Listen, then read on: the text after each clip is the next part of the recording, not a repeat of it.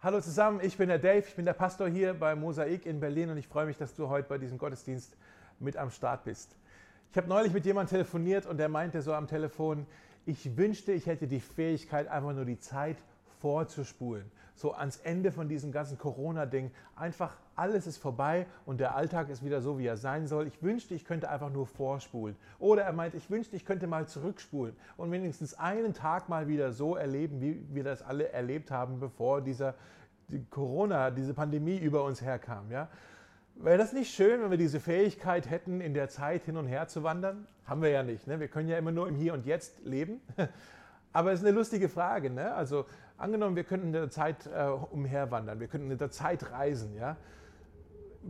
In welcher Zeit wärst du denn gerne am Leben? Was würdest du denn gerne äh, miterlebt haben? Also welche Epoche in der Menschheitsgeschichte? Ja, wenn du richtig zurück auch könntest oder in die Zukunft gehen könntest. Ja? Also ich glaube, für mich, ich wäre gerne mit dabei gewesen, so im 16., 17. Jahrhundert, also die äh, die große Epoche der Seefahrt war, ja, wo so die Abenteurer in See gestochen sind und die Welt erkundet haben, die Welt entdeckt haben und Missionare sind irgendwo hingegangen in Länder, wo noch nie vorher irgendeiner hingegangen ist und haben dort Völker kennengelernt, die noch keiner vorher kennengelernt hat und, und vielleicht auch Länder entdeckt und Tiere entdeckt und, und Pflanzen entdeckt und all das, so diese, diese, diese Entdeckerreisen, da, das war doch bestimmt eine spannende Zeit. Da wäre ich gerne mit dabei gewesen. So einfach in See stechen und guck mal, wo es uns hintreibt. Ja? Meine Frau, die Jenny, die lacht, wenn ich das sage, weil sie weiß, ich werde seekrank. Ja, ich halte es nicht aus auf dem Meer. Wir haben einmal eine Kreuzfahrt gemacht in Skandinavien äh, und ich habe richtig gekübelt. Ich war richtig seekrank. Äh, und sie sagt, ja, Dave, das hört sich spannend an, dein Abenteuer, aber du wärst beim ersten Sturm, würdest du umdrehen und wieder nach Hause wollen, zurück in den Hafen. Ja? Und natürlich ähm, Wahrscheinlich hat sie recht, aber das kränkt mich trotzdem ein bisschen in meiner Männlichkeit, dass meine Frau denkt, ich bin ein Warmduscher und ich halte es nicht aus auf dem großen, weiten Meer. Naja, wie dem auch sei. Meine Frage heute, die ich dir stellen möchte, ist, wie sturmresistent bist du eigentlich? Wie gehst du eigentlich mit den Stürmen des Lebens um? Ich meine jetzt nämlich nicht die Stürme auf dem Meer, sondern die Stürme, die wir alle erleben. Was machst du, wenn sich die Probleme, die Wellen um dich herum auftürmen? Wie gehst du denn damit um? Jetzt mit Corona vielleicht oder auch mit anderen Stürmen, die so äh, immer wieder auf uns zukommen. Irgendwelche, ja, wenn halt irgendwie das nicht so läuft, wie wir das geplant haben, wenn wir irgendwelche Rückschläge erleben, wenn wir irgendwelche Enttäuschungen erleben. Wie gehst du mit den Stürmen des Lebens um? Ja? Wie gehst du damit um? Bist du da eher so wie ein Seemann, dass wenn du, wenn du Gegenwind bekommst, wenn da ein Sturm auf dich zukommt, äh, dann, dann beißt du auf die Zähne und, und du schaust diesem Sturm ins Auge? Oder bist du eher so wie ich wahrscheinlich, laut meiner Frau, und du fährst schnell zurück zum Hafen, wo du sicher bist und versteckst dich dort unter einer Decke und wartest, bis vorbei ist. Ja?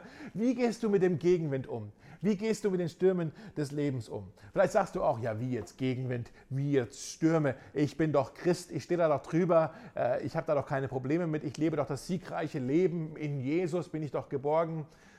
Ähm, ich glaube dir das nicht, wenn du das sagst, weil die Bibel selber sagt eigentlich, äh, selbst wenn man Christ ist, erlebt man trotzdem noch Stürme in seinem Leben. Ja, das, das Leben hier auf Erden, äh, da, da gibt es immer wieder Stürme, die gehören zum Leben dazu. Im ersten Petrusbrief Paulus, wundert euch doch nicht über die Nöte, durch die euer Glaube auf die Probe gestellt wird. Denkt nicht, dass euch damit etwas Ungewöhnliches zustößt, sagt er. Manchmal sagen wir da so, ach, jetzt bin ich Christ, aber jetzt habe ich hier ein Problem. Das ist ja ungewöhnlich. Das sollte mir doch gar nicht passieren. Petrus sagt hier, denkt nicht, damit, dass euch damit etwas Ungewöhnliches dazu, äh, äh, dazu stößt. Äh, in anderen Worten, Stürme gehören zum Leben dazu. Entweder steckst du gerade in einem Sturm drin oder du hast gerade einen hinter dir gelassen und fährst jetzt aber wieder auf den nächsten zu. Ich hoffe, du schreibst heute gut mit und machst dir Notizen bei diesen äh, Sachen, die wir heute besprechen wollen, über die Stürme des Lebens, weil das betrifft uns alle. Wir müssen alle immer wieder lernen, mit den Stürmen des Lebens umzugehen. Äh, der eine sucht vielleicht Schutz im Hafen, der andere äh, hat einen Weg gefunden, dem Sturm ins Auge zu schauen. Wie gehst du mit dem Gegenwind um? Wie gehst du mit den Stürmen des Lebens um? Der Apostel Paulus, wir schauen uns ja gerade den Philipperbrief an, äh, den Apostel Paulus geschrieben hat. Und der Apostel Paulus, der war einer, der richtig mit Gegenwind umgehen konnte. Der hat das irgendwie gelernt, mit den Stürmen umzugehen. Wir sind ja in einer Reihe, die haben wir letzte Woche angefangen, die nennen wir das Geheimnis der Freude. Und wir schauen uns den Philipperbrief an äh, im Neuen Testament. Und Paulus schrieb diesen Brief aus Rom. Der war da gerade im Rom, ja. Und auf dem Weg dorthin, als er nach Rom wollte, hat er tatsächlich einen Sturm erlebt. Er hat sogar Schiffsbruch erlitten. Also Paulus kannte sich, kannte sich tatsächlich aus, mit den, sogar mit den echten Stürmen auf dem Meer, aber auch mit den ganzen anderen Problemen und Stürmen, die so im Leben so auf uns zukommen. Der hat sehr viel durchleben müssen. Und als er dann hier in, in Rom angekommen ist, wurde er gleich verhaftet, äh, wurde ins Gefängnis geworfen. Und er ist jetzt hier eigentlich kurz vor seinem Urteil. Kurz vor seinem Urteilsbruch sitzt er hier im Gefängnis und schreibt diesen Brief an die Philippa. Das müssen wir uns klar machen, wenn wir das lesen. In welcher kniffligen, gefährlichen, lebensbedrohlichen Situation der Paulus hier eigentlich gerade steckt. Er hat richtig Gegenwind gerade, ein richtiger Sturm. Aber jetzt schauen wir mal, wie er auf all das reagiert. Ich lese uns den Bibeltext aus Philippa 1, 12 bis 19. Liebe Geschwister, ihr sollt wissen, dass alles, was hier mit mir geschehen ist, letztlich zur Verbreitung der Botschaft Gottes beigetragen hat. Denn hier weiß jeder, und das gilt sogar für die Soldaten der Palastwache, dass ich für Christus in Ketten liege. Doch durch meine Gefangenschaft haben viele Geschwister Mut gefasst und sind sehr viel furchtloser darin geworden, anderen von Christus zu erzählen. Manche tun dies zwar aus Eifersucht und Rivalität, aber andere predigen Christus auch mit guten Absichten. Sie predigen aus Liebe zu mir, weil sie wissen, dass der Herr mich hierher gebracht hat, um für seine gute Botschaft einzustehen. Die anderen aber verkünden Christus aus selbstsüchtigen Motiven und nicht aus ehrlichem Herzen. Sie wollen mir meine Gefangenschaft noch schmerzhafter machen. Doch ob ihre Beweggründe nun ehrlich sind oder nicht, die Botschaft von Christus auf welche Weise auch immer, wird verkündet und darüber freue ich mich. Und ich werde mich weiter freuen, denn ich weiß, dass dies alles durch eure Gebete und durch die Hilfe des Heiligen Geistes zu meiner Rettung führen wird.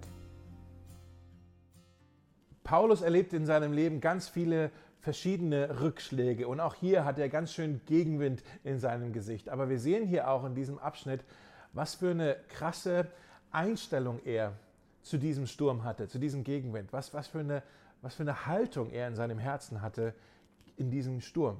Und ich möchte euch heute drei Dinge zeigen, die wir von Paulus lernen können. Drei Dinge, die ich sehr bewundernswert finde an ihm. Drei Dinge, wo ich glaube, das sind vielleicht drei Ratschläge, die Paulus uns auch mitgeben möchte für unsere Stürme, für unseren Gegenwind im Leben. Das erste, falls du es aufschreiben willst, ist, lass dich nicht ablenken. Lass dich nicht ablenken. Paulus ließ sich nicht ablenken. Ein, ein Seefahrer, der lässt sich vom Gegenwind nicht irritieren, der lässt sich vom Gegenwind nicht ablenken. Der kann natürlich nicht direkt in den Gegenwind reinsteuern. Das funktioniert nicht. Der Wind würde ihn zurückpushen. Aber es gibt Mittel, vielleicht kennst du dich aus mit dem Segeln, wie ein, ein Segler äh, den Gegenwind nutzen kann, um trotzdem vorwärts zu kommen. Die fahren einfach zickzack. Ja? Kreuzen nennt man das. Dann immer wieder ein bisschen hier den Wind nützen, damit wir hier ein bisschen in Schwung kommen und dann wieder kreuzen wir wieder. Das hat was mit Winkeln zu tun. Mit anderen Worten, ähm, ein guter Segler lässt den Gegenwind links liegen und rechts liegen. Die sagen nicht links und rechts, ne? die sagen Backbord und Steuerbord, glaube ich. Ne? Ein guter Segler lässt den Gegenwind, Backbord und Steuerbord liegen. Wie dem auch sei. Was heißt es, sich nicht ablenken zu lassen? Ich glaube, von Paulus können wir hier zwei Dinge mitnehmen. Das erste, lass dich von Rückschlägen nicht entmutigen. Das hat Paulus nicht gemacht, sich von Rückschlägen entmutigen zu lassen. In Vers 12 sehen wir das. Ihr sollt wissen. Mit anderen Worten, ich möchte es euch vergewissern. Ich kann euch das versichern. Ich weiß, ihr glaubt, es ist jetzt hier mein Untergang, aber ihr sollt wissen, dass alles, was hier mit mir geschehen ist, letztlich zur Verbreitung der Botschaft Gottes beigetragen hat. Denn hier weiß jeder, und das gilt sogar für die Soldaten der Palastwache, dass ich für Christus in Ketten liege. Der ist also weggesperrt und ist trotzdem scheinbar so optimistisch. Der sagt, ich weiß, ihr denkt, die Ketten, in denen ich jetzt liege, das sind mein KO. Aber im Gegenteil, das sieht zwar aus wie ein Rückschlag, ist es aber nicht. Ich habe jetzt einfach eine neue Zielgruppe und zwar die Palastwache vom Cäsar. Dann erzähle ich halt denen jetzt von Jesus. Ja? Das hier, was wir hier sehen, Leute, das ist ein ganz wichtiges ähm, Reich Gottes Prinzip. Wenn du das noch nicht kennst, musst du das unbedingt verstehen. Ich glaube, es kann dein Leben verändern. Dieses Reich Gottes Prinzip, was wir hier sehen, dass Gott vermeintliche Niederlagen in Siege verwandeln kann. Gott kann aus vermeintlichen Niederlagen Siege machen. Er kann das verwandeln. Paulus schreibt auch darüber an die Römer. Äh, in dem Römerbrief im Kapitel 8, Vers 28 sagt er, denen, die Gott lieben, werden alle Dinge zum Besten dienen.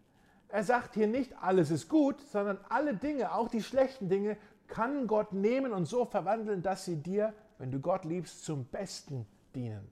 Das sehen wir so oft, dieses Prinzip in der Bibel, dass Gott etwas nimmt, was eigentlich wie ein Rückschlag aussieht und er verwandelt es in etwas Siegreiches. Ähm, er kann alles benutzen, um etwas Gutes davon herauszubringen. Gott gebraucht, Gott gebraucht das Kamel, das Josef als Sklave nach Ägypten brachte. Und Josef sicher gedacht hat, oh Mann, jetzt ist vorbei. Jetzt bin ich hier, für den Rest meines Lebens bin ich Sklave in einem fremden Land. Aber Gott hat auch das gebraucht. All das war ein, ein Puzzleteil. Ja? Äh, und, und Gott hat auch all das gebraucht, um letztendlich eine siegreiche Geschichte hier zu schreiben. Durch den Josef, selbst durch dieses Kamel. Ja? Gott hat den Hirtenstab von Mose gebraucht. Ich weiß nicht, ob ihr das wusstet. Bevor Mose das Volk Israel aus Ägypten, aus der Sklaverei befreit hat und in Richtung gelobtes Land geführt hat, war er vorher 40 Jahre lang ein einsamer Hirte in der Wüste. Und er hatte nur seinen Hirtenstab. Und ständig schaute er auf diesen Stab und sagte, das ist jetzt mein Leben. Jetzt bin ich hier allein in der Wüste mit den Schafen für den Rest meines Lebens. Na toll. Und es sah aus wie ein Rückschlag, es sah aus wie eine Niederlage. Und Gott hat diesen Stab gebraucht und letztendlich war das nachher der Stab, durch den Gott den Weg freigemacht hat Richtung gelobtes Land. Ja? Gott hat die Tonkrüge gebraucht, mit denen Gideon und seine, seine, seine anderen Kämpfer, die waren in Unterzahl im Kampf und hatten nicht mal, sie haben nicht mal mit Schwertern gekämpft, oder mit Ausrüstung. Sie haben mit Tonkrügen gekämpft. Gott hat selbst das, was wie eine Niederlage aussah, wie ein Rückschritt. Was machen wir eigentlich mit Tonkrügen? Gott hat das gebraucht, um eine siegreiche Geschichte zu schreiben. Gott hat die Steinschleuder von David gebraucht, als er gegen Goliath gekämpft hatte. Gott hat den Holzbalken gebraucht, an dem Jesus ans Kreuz genagelt wurde. Und danach ist er dort gestorben und die Jünger haben ihn begraben müssen, haben ihre Hoffnung begraben müssen. Dieser Holzbalken, das war so das, das Zeichen für, du hast verloren. Das Zeichen für Schande. Das Zeichen für eine Niederlage. Das war eine Tragödie. Aber Gott hat aus dieser Tragödie eine Triumphgeschichte geschrieben. Und jetzt auch bei Paulus, ja. Paulus hat die Ketten, in denen er liegt, aber Gott gebraucht auch diese Ketten, um eine siegreiche Geschichte hier zu schreiben. Matthew Henry, ich weiß nicht, ob ihr den kennt, das war im 17. Jahrhundert, war das ein Bibelkommentator, der die ganze Bibel kommentiert hat und ganz viel erklärt hat. Ja? Ähm, der hat zu diesem äh, Textabschnitt, äh, schreibt er hier, Gott ist der wahre Alchemist. Der wahre Alchemist. Jetzt fragst du, was ist ein Alchemist? Äh, ich weiß nicht so ganz, was die heute machen, aber im, im Mittelalter waren die Alchemisten, waren die, die sogenannten Goldmacher. Ja? Die haben versucht, einen Weg zu finden, aus wertlosen Metallen Gold zu machen. Die wollten Metalle so verändern, dass die Metalle zu Gold werden. Ja? Also aus etwas Wertlosen, aus etwas Nutzlosen wollten sie etwas Kostbares machen. Haben sie nie geschafft, funktioniert ja auch nicht, also waren erfolglos damit. Aber Matthew Henry sagt, Gott ist der wahre Alchemist. Gott kann das. Gott kann aus einer Niederlage einen Sieg machen. Gott kann aus etwas, was nutzlos erscheint. Wo wir sagen, das hat jetzt überhaupt keinen Nutzen in meinem Leben gehabt. Das ist wertlos. Das war nur schmerzhaft. Das hat mir nichts gebracht. Gott kann etwas, was, wo wir denken, das bringt überhaupt nichts. Gott kann das nehmen und etwas ganz Kostbares daraus machen, sagt Matthew Henry. Für Paulus wurden seine Ketten wurden zu vergoldeten Schlüsseln, zu Schlüsseln aus Gold, die ihm Türen aufgemacht haben und Möglichkeiten geschenkt haben, die er vorher nie gehabt hätte. Der Palastwache des Cäsars von Jesus zu erzählen. Paulus hatte, ihr seht das, er ließ sich nicht ablenken. Der hatte so einen klaren Fokus, dass er hier nicht kapituliert, sondern er sieht auf seine Ketten und er sieht hier nicht Scheitern, sondern er, er sieht Chancen. Er sieht hier keine Niederlage, sondern er sieht einen Sieg. Er sieht Gelegenheiten. Ich möchte dich fragen, welche Rückschläge hast, hast du in deinem Leben äh, erlitten? Wo hast du Gegenwind erlebt? Lass dich nicht von den Rückschlägen entmutigen, sondern bitte Gott, die, diese Dinge in, in Gold zu verwandeln. Ja? Das Zweite, was wir hier auch sehen, wenn es um, um, um, das Thema geht, äh, sich ablenken zu lassen, ist, lass dich von den anderen nicht ablenken. Lass dich von den anderen nicht verunsichern. Es gibt so viele Stimmen um uns herum, die uns ständig ablenken wollen, die uns verunsichern wollen. Momentan gibt es auch so viele äh, Stimmen, ja, die uns versuchen, Angst zu machen oder die, die uns irritieren wollen, die uns ablenken, die, die, die uns verunsichern. Ja, auf Social Media oder in den Nachrichten, jeden Abend irgendwelche Talkshows, wo die Leute im Kreis rumreden, immer über die gleichen Sachen. Aber das ist so verunsichernd alles. Ja? Ich nenne es aber, eigentlich sind das Nebenkriegsschauplätze, Leute. Das sind Nebenkriegsschauplätze, das sind Ablenkungsmanöver, das sind, das, die machen doch nur Theater. Paulus hatte auch solche Leute in seinem Leben, die, die ihn verunsicherten wollten. Er schreibt über die, er sagt, manche erzählen von Jesus nur aus Eifersucht und Rivalität. Sie tun dies aus selbstsüchtigen Motiven und nicht aus ehrlichem Herzen. Sie wollen mir meine Gefangenschaft noch schmerzhafter machen. Aber was macht das schon? Ob ihre Beweggründe nun ehrlich sind oder nicht? Die Botschaft von Christus, auf welche Weise auch immer, wird verkündet. Und darüber freue ich mich. Paulus, der, der schreibt hier vor, von Leuten, die hinter seinem Rücken Rufmord machen, die seinen Namen durch den Dreck ziehen, die hinter seinem Rücken schlecht über ihn reden. Vielleicht hast du das auch schon mal erlebt, dass Leute dir deinen, deinen Ruf ruinieren wollen, dass sie hinter deinem Rücken über dich tratschen, dass sie sich hinter deinem Rücken über dich aufregen und sich über dich beschweren und über dich lästern. Ja, das ist, äh, ja, Paulus schreibt hier davon, dass das passiert und diese Leute, die, die sahen Paulus als, äh, als Konkurrent, Paulus weiß auch warum. Er hat gesagt, die haben falsche Motive, falsche Motivation. Da ist Eifersucht bei denen, Rivalität, Egoismus, sagt er, selbstsüchtige Motive. Eifersucht. Ja, die, die sahen ihn als, als Konkurrent. Die wollten nämlich, letztendlich wollten die noch bekannter und noch beliebter sein als Paulus. Aber Paulus sagt, ich will eigentlich nur, dass noch mehr Menschen von Jesus hören, dass noch mehr Menschen zu ihm gehören. Und es ist mir auch egal, durch wen. Für mich zählt nur einer, dass nur der eine noch bekannter und noch beliebter ist. Und ich bin nicht der eine. Ich möchte, dass Jesus noch bekannter wird. Ich möchte, dass Jesus noch beliebter wird. Um ihn geht es mir doch. Und ob jetzt die Leute durch mich oder durch die anderen zu ihm finden, mir ist es, nicht, mir ist es doch egal. Hauptsache, sie finden zu ihm, sagt er. Der hat, versteht ihr das? Die, die sind so fies zu ihm eigentlich. Aber er hat keinen Groll gegen die. Das ist unglaublich. Der hat keinen Groll. Der spielt dieses Spiel des Vergleichens, spielt er mit denen gar nicht mit dieses Vergleichsspiel, wir machen das ja ständig, dass wir uns ständig mit anderen vergleichen. Sei es im Internet, auf Social Media oder auch im echten Leben. Wir vergleichen die Kinder schon miteinander oder die Schulnoten oder auf dem, auf dem Spielplatz schon, oh, guck mal, der rutscht schneller als, als deiner oder keine Ahnung. Weißt du, so ständig vergleichen wir uns. Wir vergleichen unser Einkommen, wir vergleichen unser Aussehen, wir vergleichen unser Auto, unser Haus, keine Ahnung. Ständig werden wir irgendwie, spielen wir dieses Spiel mit und es tut uns nicht gut, weil das Resultat von Vergleichen ist immer entweder Stolz oder Neid. Entweder bin ich stolz, weil ich denke, oh, ich stehe besser da als du, oder ich bin neidisch, weil ich merke, du stehst besser da als ich. Stolz oder Neid. Vergleichen führt immer in die eine oder die andere Richtung. Und ich, stolz oder Neid, ich möchte beides nicht in meinem Herzen haben. Ich will weder stolz sein, noch möchte ich Neid in meinem Herzen haben. Deshalb sollte ich dieses Spiel des Vergleichens überhaupt gar nicht erst mitspielen. Das ist natürlich nicht leicht, aber ich sollte da gar nicht erst mitspielen. Wir sollten auch unsere Gemeinde nicht mit anderen Gemeinden vergleichen. Das ist auch so ein Spiel, was ja wir Christen gerne spielen. So, wir vergleichen die Gemeinden miteinander. Ja? Wir wollen auch Gemeinden, andere Gemeinden nicht kritisieren. Das steht uns doch überhaupt nicht zu, Leute, andere Gemeinden zu kritisieren. Die anderen Gemeinden in Berlin, die sind nicht unsere Konkurrenz. Wir, wir ergänzen uns gegenseitig. Wir gehören alle letztendlich zusammen zum Leib Christi in Berlin. Wir sind alle vom Reich, wir gehören alle zum Reich Gottes. Wir gehören alle zusammen. Wir sind nicht Konkurrenz, wir gehören zusammen. Und ja, es gibt Gemeinden, die machen vielleicht manche Dinge anders. Die sehen vielleicht auch manche Dinge anders. Die haben vielleicht andere Schwerpunkte, vielleicht auch einen anderen Stil, andere, vielleicht auch sogar andere Motive. Ja? Vielleicht lehren die irgendetwas ein bisschen anders als wir. Vielleicht haben sie andere Ansichten, was auch immer. Aber Paulus sagt hier, wer Jesus predigt, ist in meinem Team. Wer Jesus predigt, wer Jesus lieb hat, mit dem gehöre ich doch zusammen. Letztendlich gehören wir alle zusammen. Und deshalb, ich habe neulich gehört von der Gemeinde hier in Berlin, die haben sich während Corona so in die Haare gekriegt, ähm, dass die sich gespaltet haben in zwei Gemeinden. Ja?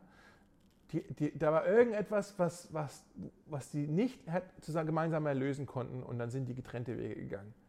Wenn ich diese Geschichte höre, da sage ich doch nicht, oh, cool, die Konkurrenz hat sich selber geschwächt, vielleicht kommen ja ein paar von denen jetzt zu uns, dann sind wir ein bisschen mehr, wenn die weniger werden. Nee, so denke ich doch überhaupt nicht. Das tut mir weh, wenn da eine Gemeinde, eine Gemeindefamilie, wir haben doch letzte Woche von Familie gesprochen, wenn da eine Gemeindefamilie ist, die irgendwas hatte, was sie nicht lösen konnten. Die haben keine Brücken mehr zueinander gefunden und haben sich gespaltet. Da, da, da freue ich mich doch nicht drüber, da, da müssen wir doch mitleiden. Auf der anderen Seite, wenn wir irgendwas Schönes hören von einer anderen Gemeinde, wo irgendwas Besonderes passiert, keine Ahnung, hat eine Gemeinde, die haben ein Tauffest, ja, da freuen wir uns doch mit. Da sagen wir auch toll, dass Gott in dieser Gemeinde wirkt und da gute Dinge tut. Da sagen wir doch nicht, oh, die haben aber mehr Täuflinge als wir. Nee, da sagen wir toll, dass Gott da so viele Menschen zu sich gezogen hat durch diese Gemeinde. Das feiern wir. Oder auch jetzt äh, neue Gemeindegründungen. In Berlin, es gibt gerade mehrere Projekte, die gerade starten. Neue Gemeindegründungen. Das sehen wir doch nicht jetzt als eine Gefahr oder als Konkurrenz. Nein, toll, ist doch super fürs Reich Gottes, ist doch toll für die Stadt, dass hier noch mehr Gemeinden entsteht. Wir feiern das, wir unterstützen das, wir segnen das, wir feuern die an. Äh, da stehen wir doch absolut dahinter. Ja? Wir sind doch nicht Konkurrenz miteinander, wir gehören doch alle zusammen. Dann das zweite hier, ähm, eine zweite Einstellung, die wir sehen können bei Paulus mitten in dem Gegenwind und vielleicht auch ein Ratschlag, den er für uns hat, ist, freu dich über das Gute. Freu dich über das Gute. Es gibt ja dieses Sprichwort, eine ruhige See hat noch keinen guten Seemann hervorgebracht. Eine ruhige See hat noch keinen guten Seemann hervorgebracht. In anderen Worten, man lernt in einer ruhigen See lernt man nichts. Ein Seemann lernt sein, sein, sein wie, wie, wie, er die See navigiert, lernt er im Sturm. Ja, ein Segler, der braucht, der, der liebt die raue See, der liebt den Wind, der liebt den Wellengang, der, das Adrenalin, was damit kommt. Ein Segler, der, der braucht ja auch den Wind, sonst kommt er ja nicht vorwärts. Ja, natürlich hat er lieber Rückenwind als Gegenwind, aber trotzdem, der, der braucht den Wind und wenn er damit umgehen kann, kommt er auch vorwärts. Wind ist für den Segler ist natürlich immer erstmal Arbeit, aber Wind für den Segler ist auch Bewegung. Hier kommt jetzt Bewegung in die Sache. Wir fahren vorwärts. Ja?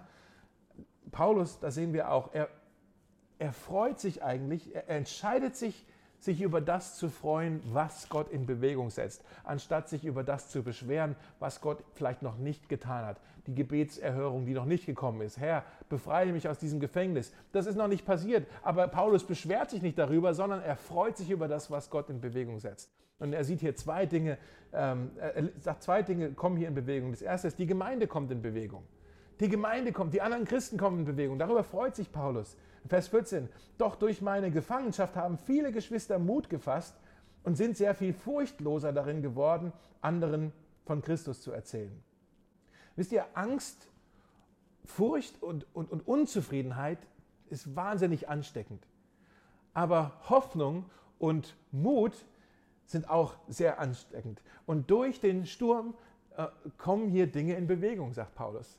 Das merken wir ja bei uns irgendwie auch bei Mosaik durch diesen Corona-Sturm sind bei uns auch einige Dinge in Bewegung gekommen, die hätten sich vielleicht sonst jetzt noch gar nicht bewegt. Ja? Gute Dinge, das ist natürlich, Corona ist wahnsinnig herausfordernd. Es ist natürlich irgendwie mies, dieser Gegenwind die ganze Zeit. Aber wir merken auch, es ist hier es sind Dinge in Bewegung gekommen in der Gemeinde. Das sind gute Dinge, die passieren. Über die können wir uns freuen. Gott hat uns reich gesegnet und beschenkt mit neuen Leuten, die zur Gemeinde dazukommen. Ich, ich feiere das so. Herzlich willkommen. Gott hat uns gesegnet dieses Jahr mit einer Vision für 2021. Evangelisation und Fürbitte anderen von Gott erzählen und Gott von anderen erzählen. Ja, das ist irgendwie, das soll Programm sein dieses Jahr. Danke Gott, dass du uns das geschenkt hast. Ja? Gott hat uns gesegnet mit neuen Kleingruppen. Jetzt der Alpha-Kurs, der starten wird. Das ist so viel, was in Bewegung kommt, da können wir uns echt drüber freuen. Ja? Das Zweite, was Paulus sagt, nicht nur die Gemeinde kommt in Bewegung, sondern auch das Evangelium kommt in Bewegung. Und klar, die zwei gehören natürlich irgendwie auch zusammen. Ne? Das Evangelium kommt in Bewegung. Ne? Er sagt ja hier, guck mal, ich bin jetzt hier im Gefängnis, aber das Evangelium ist in Bewegung. Sogar die römische Palastwache hört jetzt hier das Evangelium, hört hier von Jesus. Ja? Und dann sind hier meine Glaubensgeschwister, die haben jetzt Mut gefasst und sie erzählen in den Straßen und Marktplätzen und Häusern von Rom überall von Jesus. Toll, ich freue mich darüber, ich feiere das. Ja? Und dann selbst diese Prediger, die vielleicht fragwürdige Motive haben, aber dennoch, sie erzählen von Jesus in dieser Welt. Da freue ich mich drüber. Das Evangelium ist in Bewegung. Paulus sagt, darüber freue ich mich. Und darüber werde ich mich auch weiterhin freuen. Und Paulus sagt hier, das ist das, was für mich zählt. Letztendlich alles andere ist egal. Menschen sollen hören, wer dieser Jesus ist. Menschen sollen von Jesus erfahren. Sie sollen hören, wie dieser Jesus ist. Sie sollen hören von seiner äh, unermesslichen Liebe, von seiner grenzenlosen Gnade, von seiner bedingungslosen Güte, von seinem einmaligen Vergebungsangebot. Sie sollen hören, dass Jesus der Weg, die Wahrheit, das Leben ist, die Quelle, die Tür, der Schlüssel, der Retter der Welt. Sie sollen hören, dass er es ist, der die Kranke heilt, der Einsamen eine Heimat schenkt, der Gefangene aus dem Gefängnis befreit. Dafür bete ich auch, sagt Paulus. Sie sollen hören, dass er es ist, der, der Schwache verteidigt, der die Sünder vergibt, der die Tür zum Himmel weit aufgemacht hat.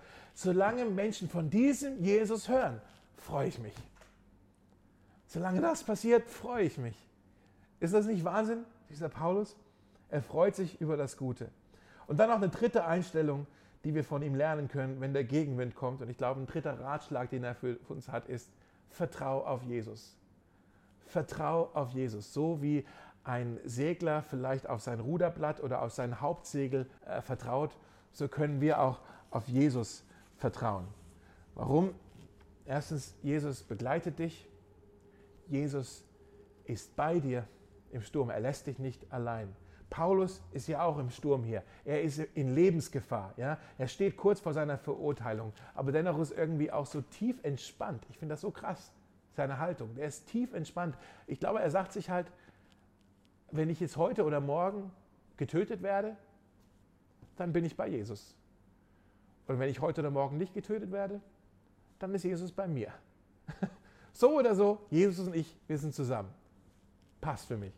Wir sehen das, glaube ich, ein bisschen in Vers 18 und dann auch Vers 19. Er sagt, ich werde mich weiter freuen, denn ich weiß, dass dies alles durch eure Gebete und durch die Hilfe des Heiligen Geistes zu meiner Rettung führen wird. Paulus, seht ihr das? Er weiß sich getragen. Er, er weiß, dass Jesus ihn begleitet durch den Heiligen Geist. Er weiß, er ist nicht allein. Und ich habe hier nochmal nachgeschaut, ähm, der Satzbau im Griechischen von diesem letzten Satz hier, von Vers 19, ähm, ist interessant. Okay? Also kurz ein bisschen griechisch. Da sind ja diese Wörter hier drin, äh, Gebet. Ich weiß das durch eure Gebete und durch die Hilfe des Heiligen Geistes. Also Gebet und Hilfe. Und die beiden Worte sind hier interessant äh, aufgebaut. Es ist schwer, das zu erklären, aber es ist so ein bisschen wie äh, Ursache und Wirkung. Als ob das Gebet die Ursache ist und die Hilfe von Gott durch den Heiligen Geist ist dann die Wirkung, die Folge davon. Ja? Also als ob Paulus hier mit anderen Worten sagt, durch eure Gebete kommt mir der Heilige Geist zu Hilfe.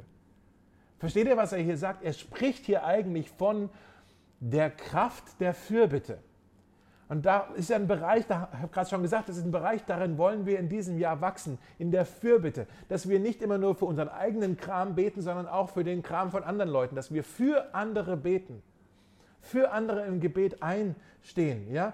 Und darin wollen wir wachsen. Und ich möchte dir sagen, ich glaube, dieser Vers lädt uns dazu ein, wenn du Gegenwind hast in deinem Leben, wenn du Stürme erlebst, dann such dir Menschen um dich herum und bitte sie, kannst du bitte für mich beten?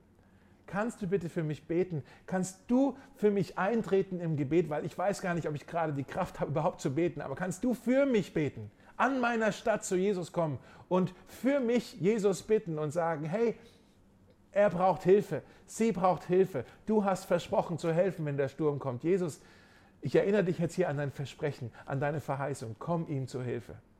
Das ist Fürbitte. Ja? Und dann, Jesus, wie gesagt, er hat versprochen zu helfen. In Johannes 16, 33, da hat er gesagt, hier auf der Erde werdet ihr viel Schweres erleben. Ihr werdet kein sturmfreies Leben haben. Ihr werdet Stürme erleben. Ihr werdet Gegenwind haben. Hier werdet ihr viel Schweres erleben. Aber habt Mut, denn ich habe die Welt überwunden, sagt er. Jesus ist, letztendlich ist Jesus der Sturmüberwinder. Er ist der Sturmüberwinder und am Kreuz, als Jesus am Kreuz hing, hat er den, den größten Sturm direkt ins Auge gesehen. Als Jesus am Kreuz hing, er ließ sich dort nicht ablenken, er ließ sich nicht irritieren von dem, was die anderen gesagt haben. Er, er, er hing am Kreuz und er hat all unsere Sünde, unsere Sünde hat er auf sich genommen. Und dann ließ das den ganzen Zorn Gottes, den Zorn Gottes, das ist der Zorn, den Gott für unsere Sünde hat, über unsere Sünde hat. Dieser Zorn aus, letztendlich aus Liebe und Neid angetrieben, weil er weiß, dass die Sünde in unserem Leben, dass sie uns kaputt macht, dass sie unsere Beziehung mit Gott kaputt gemacht hat. Gott ist zornig auf unsere Sünde, auf das, was uns kaputt macht. Und dieser ganze Zorn, der kommt jetzt, der bricht über Jesus ein, als er am Kreuz hing. Die, dieser, dieser Sturm, dieser, dieser furchtbare Sturm des Zornes Gottes auf unsere Sünde kommt auf Jesus, als er am Kreuz hing. Und Jesus kriegt diesen Sturm ab. Und wir finden Schutz unter dem Kreuz, unter seinen ausgestreckten Armen. Dort können wir uns bergen. Die Strafe liegt auf ihm, damit wir Frieden hätten, sagt die Bibel. Der Sturm, der eigentlich zu uns hätte kommen sollen, Jesus hat ihn auf sich genommen und er hat bewiesen, am Kreuz hat er bewiesen, dass er für uns unsere Stürme bekämpft, dass er uns beschützt, dass er für uns streitet, dass er uns begleitet, dass er uns, ähm, uns verteidigt. Die Sünde hat er für uns besiegt. Dem Tod hat er für uns den Stachel gezogen. Und jetzt haben wir ihn auf unserer Seite. Du hast ihn in deinem Sturm auf deiner Seite. Das heißt, du hast den Sieg auf deiner Seite. Der Sieg ist, du hast den Sieg bereits in der Tasche. Der Sieger ist auf deiner Seite. Jesus begleite dich. Und dann vielleicht noch ein letztes, Jesus verändert dich. Jesus verändert dich. Und das ist jetzt vielleicht noch mal ein bisschen kompliziert. Aber hier ist was in diesem Vers drin, das habe ich auch erst nicht verstanden. Was sagt Paulus? Und ich werde mich weiter freuen, denn ich weiß, dass dies alles zu meiner Rettung führen wird. Zu meiner Rettung führen. Was meint jetzt Paulus hier, wenn er davon spricht, von seiner, von seiner Rettung?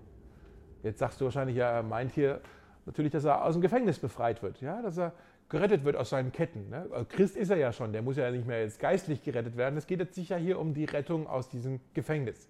Habe ich auch erst gedacht. Aber dann habe ich gelesen, das Wort hier für Rettung ist das Wort Soteria, das ist das Wort für Erlösung, für eine geistliche Rettung. Und jetzt sagst du, genauso wie ich auch gedacht habe, hä, was meint Paulus jetzt hier? Hat er etwa selber keine, keine Heilsgewissheit? Denkt er, warum muss der denn jetzt noch gerettet werden? Das ist doch Paulus, von dem wir reden, der große Apostel. Aber jetzt müssen wir kapieren, die, die Bibel gebraucht das Wort Rettung oder das Wort Erlösung immer wieder in unterschiedlichen Zeitformen. Mal Vergangenheit, mal Gegenwart, mal Zukunft. Und sagt damit eigentlich unterschiedliche Dinge aus. Und das müssen wir schneiden, was dann damit gemeint ist. Vergangenheit. Ein Christ ist jemand, der wurde gerettet von der Strafe der Sünde. Haben wir gerade darüber gesprochen, ja? Dass Jesus den Sturm, der für uns hätte kommen sollen, auf sich genommen hat. Die Strafe lag auf ihn, dass wir Frieden haben für uns wartet nun keine Strafe mehr. Wir sind gerettet von der Strafe. Jesus hat die Strafe auf sich genommen. Versteht ihr, ne? Das ist das Vergangenheitsding. Dann ist es Gegenwart. Ein Christ ist jemand, der nicht nur von der Strafe der Sünde gerettet wurde, wurde, sondern auch jemand, der gegenwärtig von der Macht der Sünde gerettet wird. Das ist der gegenwärtige Prozess, der stattfindet. Das ist äh, die innere Heiligung, sagt man vielleicht in der Theologie. Ja? Dass hier der Geist Gottes jetzt in mir am Wirken ist und in dir am Wirken ist und, und uns verändert und uns mehr aus seinem Leben in uns hineingießt und uns eine Kraft gibt, mit der wir dann der Versuchung widerstehen können. Und plötzlich verliert die Sünde in unserem Leben an Macht. Die Macht der Sünde wird weniger. Wir werden gerettet von der Macht der Sünde, gegenwärtig. Zukunft ist eines Tages werden wir gerettet von der Gegenwart der Sünde. Wir werden einmal bei Gott im Himmel sein und dort gibt es keine Sünde mehr. Und dort gibt es dann auch keine Auswirkungen mehr der Sünde. Dort gibt es keinen Tod, keine Tränen, kein Leid, kein Sterben. All das wird vorbei sein. Äh, Im Himmel nicht mehr, mehr die Gegenwart der Sünde. Und ich glaube, Paulus schreibt hier davon, von dem, was jetzt eben gegenwärtig passiert. Ja, von dem Gegenwärtigen. Er sagt, da ist etwas hier, was jetzt in mir passiert, durch mein Leid, und ich merke, dass das rettet mich, dass da passiert was in mir, das dient mir zum Heil. Es heilt mich. Ich freue mich darüber, über das, was hier gerade passiert, denn ich weiß, dass mein Leiden mich rettet. Ich merke, Jesus ist am Wirken in mir durch seinen Heiligen Geist. Er, er, er verändert mich. Er, er, er, macht mich mehr zu dem Mann, der ich in seinen Augen eigentlich sein sollte. Ich merke das, dass ich mehr und mehr zu einem Mann Gottes hier dadurch werde. Ich, ich, ich merke, der größte Sturm in meinem Leben ist nicht das, der ganze Gegenwind um mich herum. Der größte Sturm ist eigentlich der, der Kampf, der in mir drin stattfindet. Und Jesus ist hier am Wirken in mir. Und er verändert mich. Und er verändert mich mehr und mehr in sein Bild. Und ich werde ihm immer ähnlicher. Und ich merke, wie in mir plötzlich Liebe wächst und Freude wächst und, und Frieden wächst und äh, Geduld wächst, Ausdauer wächst, Selbstbeherrschung wächst. Seht ihr das? Gott gebraucht die Stürme und die Gegenwinde in unserem Leben, um uns zu verändern. Er gebraucht die schwierigen Situationen, die Probleme in unserem Leben, um in uns zu wirken. Wie lernt denn ein Mensch geduldig zu sein? Wie lernt ein Mensch Geduld? Es ist ja leicht zu sagen, ich bin ein geduldiger Mensch, wenn alles in deinem Zeitplan genauso passiert, wie du es geplant hast. Dafür brauchst du doch keine Geduld. Geduld lernst du nicht, wenn alles wie am Schnürchen läuft. Geduld lernt man, wenn eben nicht alles wie geplant läuft, wenn du plötzlich in einer Phase bist, wo du warten musst. Und ich meine nicht nur, dass du auf die U-Bahn warten musst, sondern wenn du in einer Lebensphase steckst, wo du warten musst und es passiert einfach nicht, dann lernst du Geduld. Wenn du warten musst, dass der verlorene Sohn oder die verlorene Tochter endlich nach Hause kommen. Wenn du warten musst auf den Partner, den du dir wünschst. Wenn du warten musst auf den Job, auf den du wartest. Und du bewirbst dich und bewirbst dich und es passiert nichts. Wenn du warten musst auf den Babywunsch und es ist noch nicht passiert. In diesen die brutal schweren Zeiten des Wartens, da lernen wir, was es heißt, geduldig zu sein. Wie lernt denn ein Mensch Liebe? Du kannst sagen, ja, ich bin ein sehr liebevoller Mensch, aber das ist ja leicht, wenn du um dich herum nur liebenswerte Menschen herumgestellt hast. Deine Freunde, deine Familie vielleicht, ja, die sind alle liebenswert für dich. Ist ja leicht, die zu lieben. Aber Liebe lernst du dann, wirklich Liebe lernst du dann, wenn du mal bedingungslos lieben musst. Und du merkst, da sind auch Menschen, die sind gar nicht so liebenswert. Die sind ganz schön anstrengend, die sind ganz schön Arbeit. Hast du dann auch für diese Leute Liebe? Da lernst du, was es heißt, zu lieben. Die Liebe, das, da, dort wächst die Liebe in dir. Frieden. Frieden lernst du nicht, wenn, irgendwie, wenn du keinen Seegang hast, wenn, wenn, die, wenn die See stillsteht. Nein, Frieden lernst du, wenn der Sturm kommt, wenn alles um dich herum chaotisch ist, wenn alles oben und unten ist. Dann lernst du, was es heißt, trotzdem innerlich eine Einstellung von Frieden zu haben. Seht ihr, was ich meine? Gott gebraucht oft die Stürme, die gegen, den Gegenwind, die gegenseitigen Situationen in unserem Leben, um Gutes in uns hervorzubringen. Und das sehen wir bei Paulus aus. Er, auch, er sagt hier nicht nur, Gott kann meine Umstände in Gold verwandeln. Er sagt eigentlich, nicht nur meine Umstände, der große Alchemist hier, Gott kann sogar mein Herz vergolden. Gott kann mein Herz vergolden. Gott kann mich in Gold verwandeln. Nicht nur meine Umstände. Er bringt durch all das Gutes in mir hervor. Es wirkt in mir zum Besten, sagt Paulus. Und diese Einstellung, Leute, ich hoffe, ihr kapiert das, diese, die Einstellung von Paulus, die finde ich unglaublich bewundernswert. Unglaublich bewundernswert. Und ich glaube, deshalb war dieser Mann auch so gesegnet. Deshalb war der so ein großer Mann Gottes. Wir sehen hier an diesem Beispiel eigentlich ein Zeichen von wahrer Größe, von wahrer geistlicher Reife, wie er einen reifen Blick hatte auf das Leid, auf die Schwierigkeiten, auf die Stürme, auf den Gegenwind in seinem Leben. Paulus hat Gegenwind, aber der Gegenwind haut ihn nicht um. Natürlich leidet er, natürlich trauert er, natürlich ist er am Kämpfen, aber er sagt auch, all das hier verändert mich. All das bringt Gutes in mir hervor. Es, es reift mich, es lässt mich reifen, es dient mir zum Heil. Es dient mir zur Rettung. Ich weiß nicht, welchen Sturm du gerade durchmachst. Ich weiß nicht, wo du gerade Gegenwind erlebst. Aber ich möchte dir diese drei Ratschläge von Paulus zusprechen und heute mit auf den Weg geben. Lass dich nicht ablenken. Lass dich nicht ablenken von den Rückschlägen oder von den Stimmen um dich herum. Schau auf das Gute. Feier das, das Gute. Freu dich über das Gute. All das, was Gott vielleicht in Bewegung bringt. Und dann das dritte, vertrau auf Jesus. Er begleitet dich, er ist der große Sturmüberwinder, er ist der Sieger, der dich begleitet. Und er ist auch der, der dich selbst verändert, der dich vergolden möchte durch diesen Sturm. Vertrau auf Jesus. Lass uns beten. Jesus, wir danken dir so sehr, dass du uns nicht alleine lässt in den Stürmen des Lebens. Danke, dass du mit uns gehst und für viele von uns ist diese derzeitige Zeit wirklich äh, sehr herausfordernd. Diese Corona-Pandemie und äh, die gesundheitlichen Sorgen, aber auch dieser ganze Stress, den dieses Corona-Ding mit sich bringt, sei es zu Hause oder berufliche Sorgen, finanzielle Sorgen, äh, Sorgen um äh, Verwandte, die vielleicht woanders wohnen, die wir nicht sehen können, dieses Gefühl von eingeengt sein, die Einsamkeit. Es ist ein Wahnsinnsgegenwind gerade, aber wir danken dir so sehr, dass du dabei bist ich bete, Herr, dass du uns hilfst, dass wir uns nicht ablenken lassen von diesen Rückschlägen oder von äh, den Stimmen um uns herum. Ich bete, Herr, dass du uns hilfst äh, oder dass du uns zeigst, wo, was die Dinge sind, die du in Bewegung setzt, über die wir uns auch in dieser Zeit wirklich freuen können, die wir feiern können. Und ich bete, Herr, dass du uns hilfst, dass wir unser Vertrauen auf dich setzen. Aber wir wissen dürfen, dass du uns begleitest. Du bist der Sieger, der Überwinder, der mit uns geht. Und äh, du bist auch der, der in uns wirkt und uns vergoldet äh, durch unser Leid. Herr, ich bete, dass du wirklich viel Frucht in uns hervorbringst, die uns dient zu unserem Heil. Und falls du zuschaust und äh, Jesus noch nie in dein Herz eingeladen hast, möchte ich dich jetzt einladen, das zu tun. Du kannst heute Jesus in dein Leben einladen äh, und ihn als Steuer deines Lebens lassen. Ja.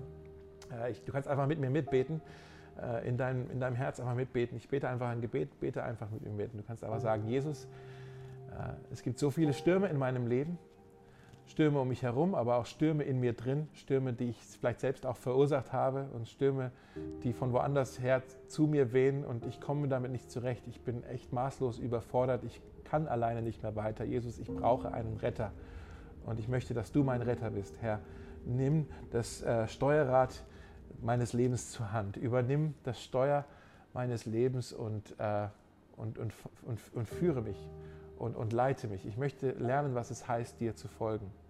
Es tut mir leid, wenn es Dinge gibt in meinem Leben, die dich enttäuscht haben oder andere enttäuscht haben oder auch mich selbst enttäuscht haben. Ich möchte dich bitten, dass du mir das verzeihst, dass du mir das vergibst. Äh, ja, ich nehme heute deine Vergebung an und ich sage Ja zu dir. Ich möchte dir jetzt folgen. Amen.